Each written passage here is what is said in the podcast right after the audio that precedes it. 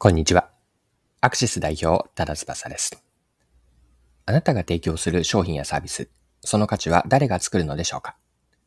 売り手だけでしょうか？それとも買い手であるお客さんも価値創出に関与するのでしょうか？今回は価値が競争、共に作るという字を書く競争ですが、価値が競争によってどのように生み出されるのかについて紐解きます。ぜひ一緒に学びを深めていきませんか？よかったら最後までぜひお願いします。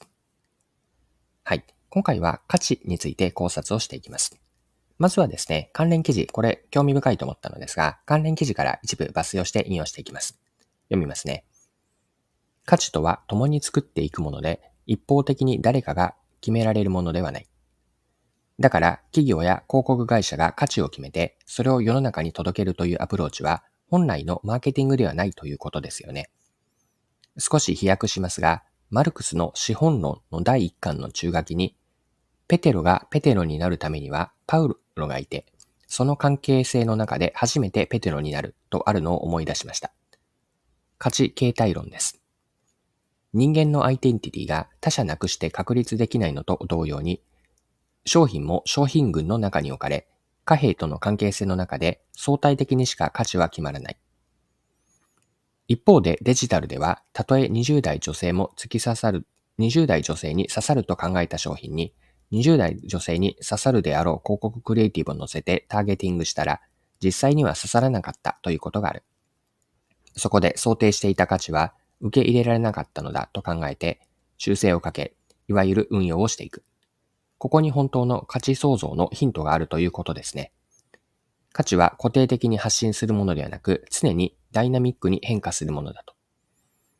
はい。以上がマーケジン2023年4月27日の記事からの引用でした。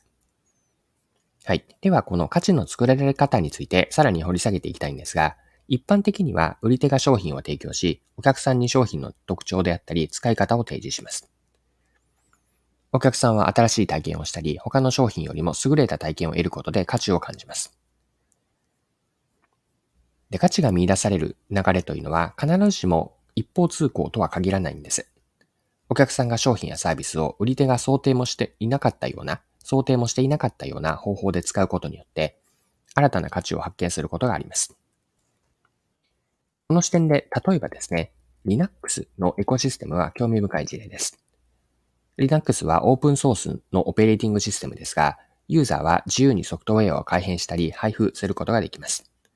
多くのユーザーが自分たち、自分のニーズに合わせて独自のソフトを開発し、コミュニティで競争し、コミュニティで共有しているんです。この事例と似たようなものなのが、まあ、ゲームのマインクラフト。ゲームのマインクラフトも同じなんです。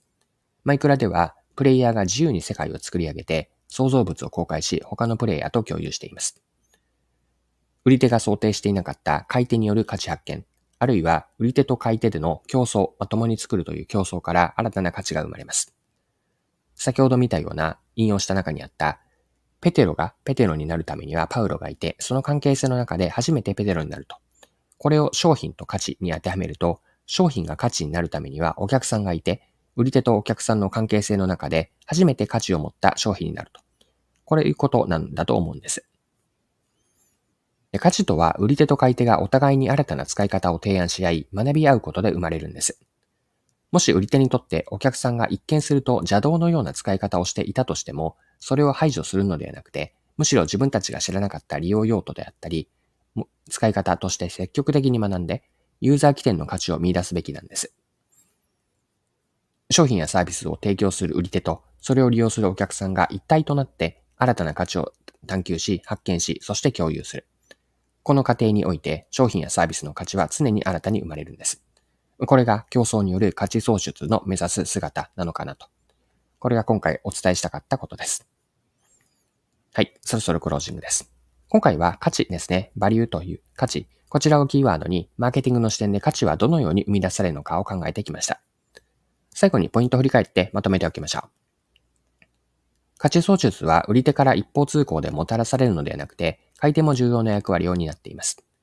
価値は売り手と買い手が一体となって新たな価値を探求し、発見し、共有し合うことで生まれると。商品が価値になるためにはお客さんがいて、